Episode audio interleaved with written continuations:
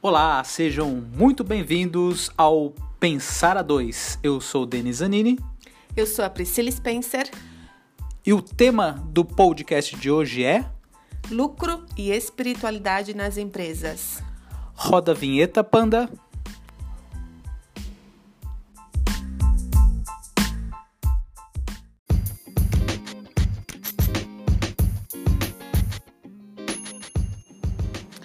Olá, olá, muito obrigado por sua audiência, por estar ouvindo o podcast Pensar a Dois. Como nós dissemos na abertura, o tema de hoje será lucro e espiritualidade nas empresas. Mas calma lá, espiritualidade não é o que vocês estão pensando, hein? Não vamos falar de religião, não vamos falar de dogma, não vamos falar muito menos de espíritos do além. Espiritualidade vai muito além dos espíritos está muito mais relacionada à nossa vida, à vida terrena.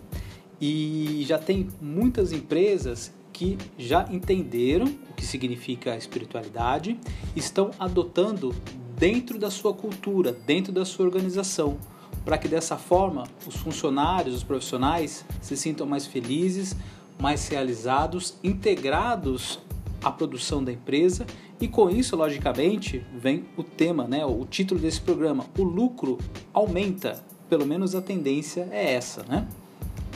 É, espiritualidade, né, amor, tem muito a ver com você estar conectado com você mesmo, com a atenção. E atenção em qualquer atividade que você esteja fazendo reflete em produtividade. Quando a gente fala de produtividade, a gente consequentemente fala de lucro. E também, quando a gente adota essa prática de buscar um propósito, sermos pessoas mais completas, que busca a autorrealização, consequentemente, nós vamos produzir melhor. Tem um livro muito bacana que foi lançado recentemente chamado A Espiritualidade nas Empresas. E esse livro aborda exatamente esse ponto de que não basta apenas ficar pressionando o funcionário para cumprir meta bater a meta e ficar pressionando por meio, muitas vezes, de meios antiéticos, ficar pressionando às vezes até para um lado positivo, né? É, dando bônus, dando gratificações, mas isso acaba sendo apenas uma recompensa material, sendo que existem outras formas de você estimular as pessoas. Tem outro livro tam, também do Frederic Laloux que ele é, o tema, aliás, o, o título do livro é Reinventando as Organizações. E nesse livro ele dá várias é, alternativas de como a gente pode mudar né, o pensamento das pessoas e das lideranças, principalmente dentro de uma empresa. Se a gente pensar bem, onde passamos a maior parte das nossas vidas? Qual é o local né, onde a gente tem a maior possibilidade de conviver com o maior número de pessoas, de, de, de raças diferentes, de crenças diferentes, religiões diferentes e profissões diferentes. São dentro das organizações. Né? Então, é dentro dessas organizações que a gente tem relação, relações com outras pessoas. E são através dessas relações que nós crescemos. Né? Aí a gente entra com uma espiritualidade. E a, mais além, é, Onde é que a gente mostra o nosso talento? Onde é que a gente tende a criar, a aplicar a criatividade? São, é dentro das organizações. Porém, é, o que a gente vem entendendo nesse contexto novo né, de mudanças é que o ambiente corporativo ele vem bloqueando essa criatividade das pessoas. É tanto que muita gente né, tem migrado das empresas do mundo corporativo para empreender, para startar.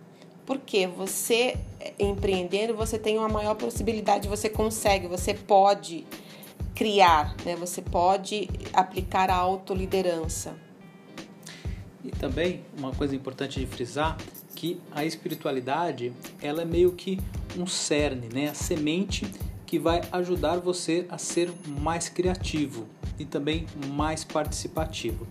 Veja, quando a gente fala em propósito, que isso já é uma coisa em voga, as empresas já adotaram, não pode ser um propósito simplesmente escolhido a esmo, um propósito bonitinho, um propósito que você encontra aí aos borbotões pela internet.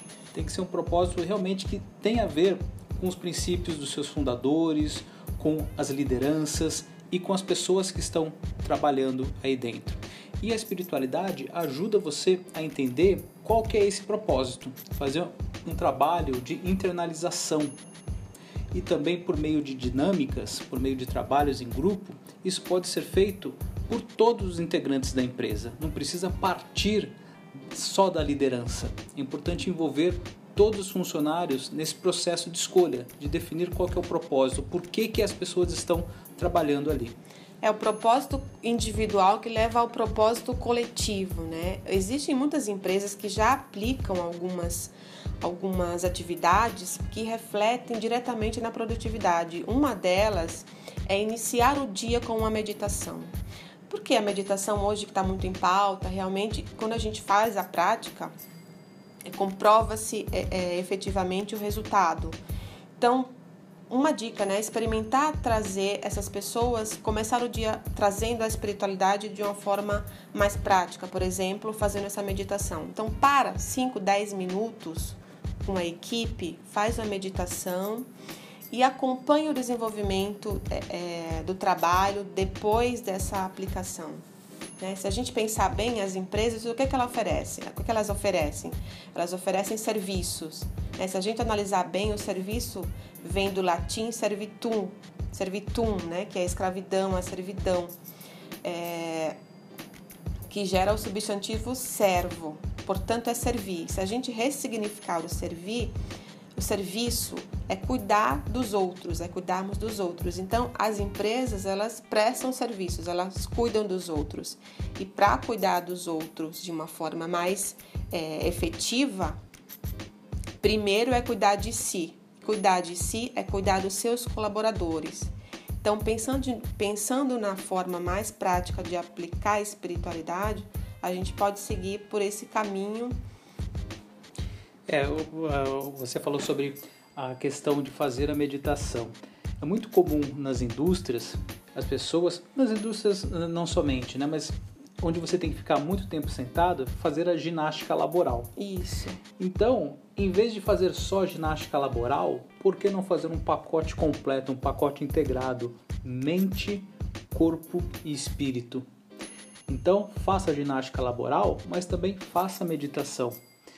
Você já tem estudos que mostram que as escolas, as empresas que adotam a meditação têm menor taxa de funcionários com problemas de saúde, é, menor turnover, é, menor problema de abandono de emprego, demissão, enfim. A meditação, esses simples minutinhos, 5 a 10 minutos, faz com que haja um envolvimento coletivo, que as pessoas consigam entender melhor o que elas estão fazendo ali, dar uma verdadeira razão para que elas executem as suas funções e entendam a, a importância de cada ação que elas fazem para o todo, para o coletivo. E essa meditação também, como exemplo, né, lógico que existem várias outras práticas, ela vai trazer a atenção das pessoas, né? E o que é estar em atenção? A gente acha que é uma coisa fácil, estar focada naquilo, mas não é. Principalmente nesse mundo que a gente vive hoje com, com a tecnologia aí é, é o muito. todo. o tempo todo a gente está a gente está sempre conectado com o celular falando no WhatsApp e outras redes. Então trazer a atenção dessas pessoas no que ela está fazendo no trabalho é uma coisa bem difícil. E a gente sabe que a atenção é um treinamento. E, e a atenção é o que traz a produtividade. Quando você está com foco você produz melhor né? E o treinamento da atenção é um treinamento que envolve corpo, mente e coração né? Então é treinar, é fortalecer, é aprimorar. A gente costuma falar de alma, né? Não estou falando de alma e espírito, mais uma vez, mas é aquilo que você faz com uma alma, né? Que a gente faz é, é levantar todo dia e trazer a alma junto. Carregue com você essa alma, alimente essa alma, trate bem o seu ego. Então é treinar. Se a gente pensar bem nas empresas orientais, né, especificamente também dos indianos, existe estatística sobre isso, são pessoas que se adaptam muito bem à pressão, porque eles têm essa cultura de meditar, essa cultura de parar, de, de observar, de ter atenção. É, e como exemplo prático de uma empresa até fundada nesse sentido de espiritualidade, não é que ela adotou depois, ela fundou sobre os princípios da espiritualidade, é a Zappos que é um e-commerce, uma gigante do e-commerce norte-americano, que tem algumas formas, alguns fundamentos, alguns princípios que são bem interessantes. Por exemplo, eles têm um teto salarial relativamente baixo para uma grande empresa. Ninguém lá ganha, se não me engano, mais do que 3 a 4 mil dólares. Lógico que tem ali uma certa diferença, né, quando você entra, mas ninguém ali tem algum salário absurdo. Mas o que faz a diferença são as condições que eles dão. Por exemplo, a facilidade de você fazer os seus horários, você não tem chefe, uma série de serviços internos que eles oferecem, como por exemplo alimentação, lavagem de roupa, academia, é, lugar para você relaxar, centro de lazer, enfim, eles te dão todas as condições para que você se sinta bem, para que você não se sinta trabalhando, que você se sinta fazendo parte de um projeto que ajuda as pessoas. E vale ressaltar também que para você ser admitido, você fica três meses em teste e daí depois Caso você realmente queira ficar, eles até te dão um ultimato. Eles falam o seguinte: olha, você ficou aqui três meses, fez o período de experiência.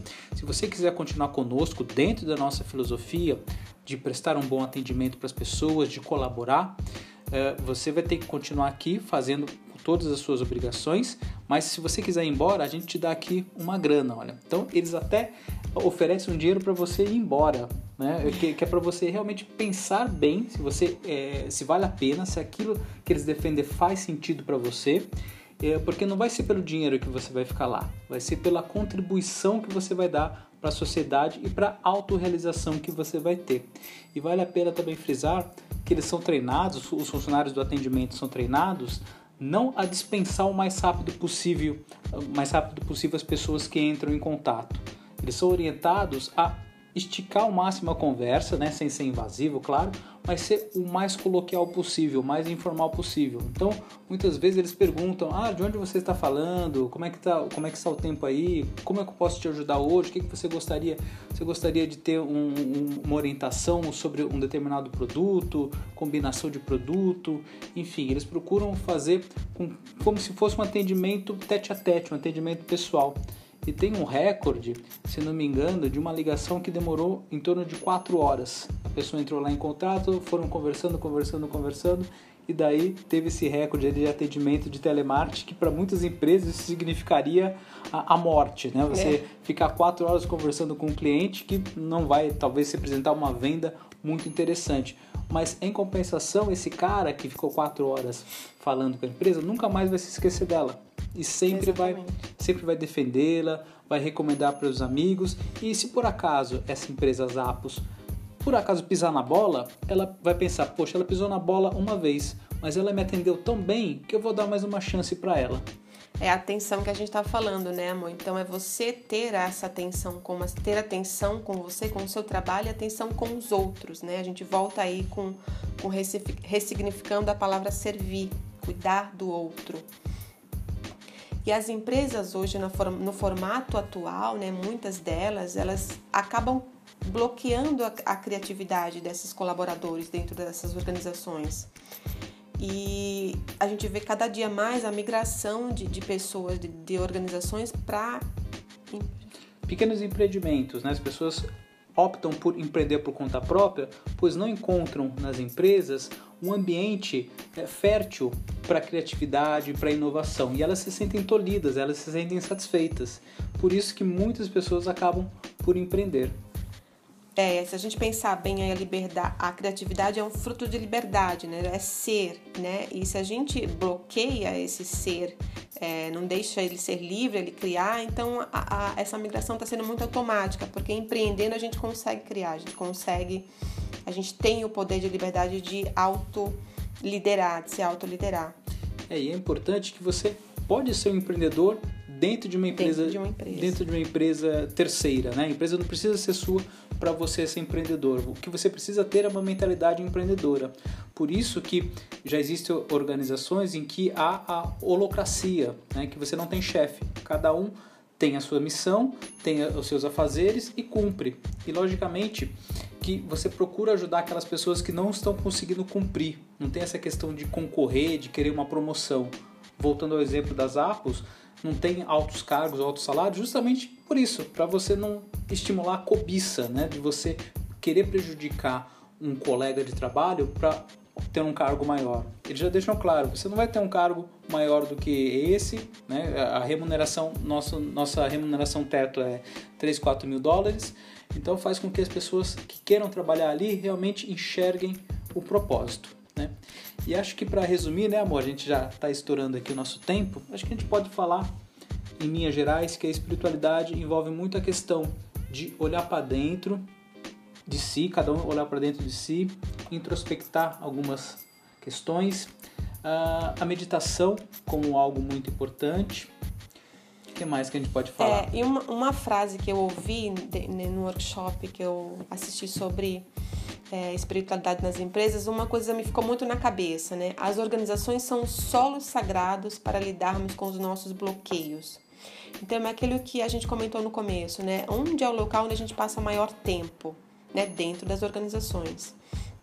Então é dentro dessas organizações que a gente precisa ter essas oportunidades de estar tá livre, de criar, né? De se sentir dentro daquela organização, né? Não como como um empregado, né? Mas sim realmente como um colaborador é sentir que você tem o poder de criar, é sentir que você tem o poder de, auto, de se autoliderar e também de liderar outras pessoas, né? É, acredito que sem espiritualidade a gente não consegue liderar ninguém. Primeiro porque a gente não tem o que passar para o outro, né? O que ensinar. Então, espiritualidade também envolve esse, esse contexto. É, e você aplicando tudo isso, engajamento dos funcionários, o propósito, a criatividade, a autorrealização, resulta em quê? Em lucro. Então, tudo isso que a gente falou, a adoção da espiritualidade, não tem nada a ver com, digamos assim, ser bonzinho. Né? Lógico que isso vai fazer com que as pessoas se sintam mais satisfeitas, você vai fazer o bem, né? mas não é um bonzinho de uma coisa singela, é um bonzinho com viés, com viés visando lucro, né? com um viés lucrativo. Porque sem lucro não existe empresa. Né? E, e, sem empresa também não vai existir trabalho, não vai existir emprego. Então a gente tem que ver a empresa com bons olhos, o empreendedorismo com bons olhos e buscar outras formas de gerar lucro, não apenas aquele mercado selvagem, competitivo, um pisando em cima do outro. É, e, e só me acrescentando, amor, essa adesão da espiritualidade né, para as empresas que tendem a esse caminho é uma adesão de forma consciente, né? não é, é implantar uma meditação sem ser de uma forma consciente, sem realmente estarem engajados que o lucro vai vir de forma, é, enfim, é, é, importante só salientar rapidamente que existem empresas especializadas, tá? Se você fizer uma busca no Google, você vai encontrar empresas espiritualizadas que ensinam, que é, colocam a cultura da meditação, toda a cultura de espiritualidade dentro das empresas. É isso aí, gente. Espiritualidade é o caminho dessas empresas, é um método para a expansão, mas primeiramente é expandindo a consciência, treinar a atenção e através da atenção a gente chega na produtividade e consequentemente o lucro. É isso aí. E antes de encerrar, vamos às dicas aleatórias?